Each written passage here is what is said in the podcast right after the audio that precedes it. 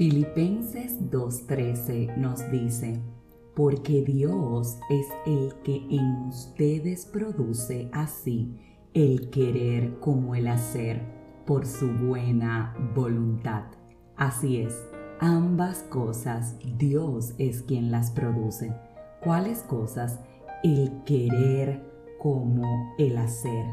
Por eso, cuando sientas el deseo de hacer algo bueno, cuando en tu cabeza día y noche more un pensamiento de algo que tienes que hacer, ¿sabes qué? Hazlo.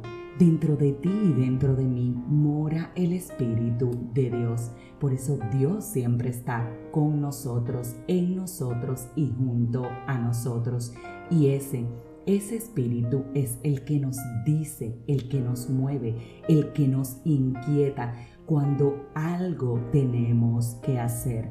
¿No te ha pasado que tienes que tomar una decisión y día y noche sientes lo que tienes que hacer, pero simplemente no lo haces? Llega un punto en que te detienes y dices, ¿sabes qué? Lo voy a hacer. Y cuando lo haces empiezas a sentir que realmente hiciste lo correcto. Sí, eso era el Espíritu de Dios que mora en ti hablándote. Lo mismo ocurre en la situación inversa. ¿No te ha pasado que tienes que tomar decisiones o estás en el curso de hacer algo y dentro de ti sientes que no debes hacerlo, que tienes que parar, que tienes que devolverte, que esa simplemente no es la decisión correcta? ¿Te ha ocurrido? Al menos a mí me ha pasado y luego vivo las consecuencias de esa decisión que no debía de tomar. ¿Y sabes qué?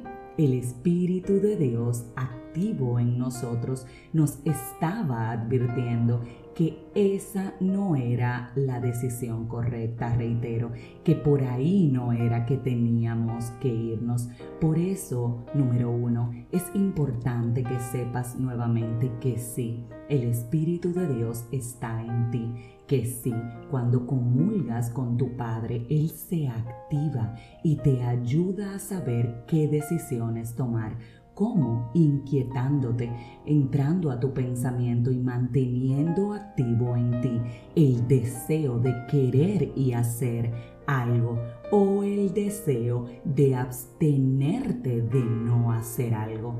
Así que es importante que estés consciente de eso. No es un sexto sentido, no es coincidencia, es diosidencia y sí es el Espíritu de Dios que mora en ti, repito, que te está hablando. Por eso es muy importante que estés pendiente a lo que te mueve ese espíritu.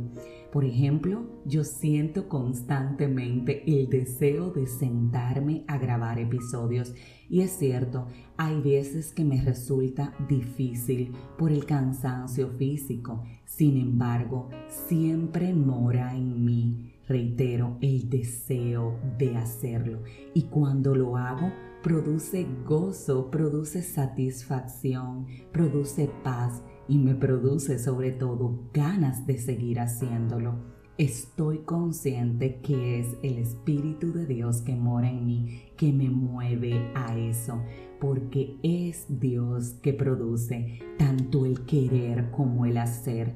Y sabemos que hacemos lo correcto cuando una vez hecho produce eso en nosotros gozo, satisfacción, ganas de volver a repetirlo.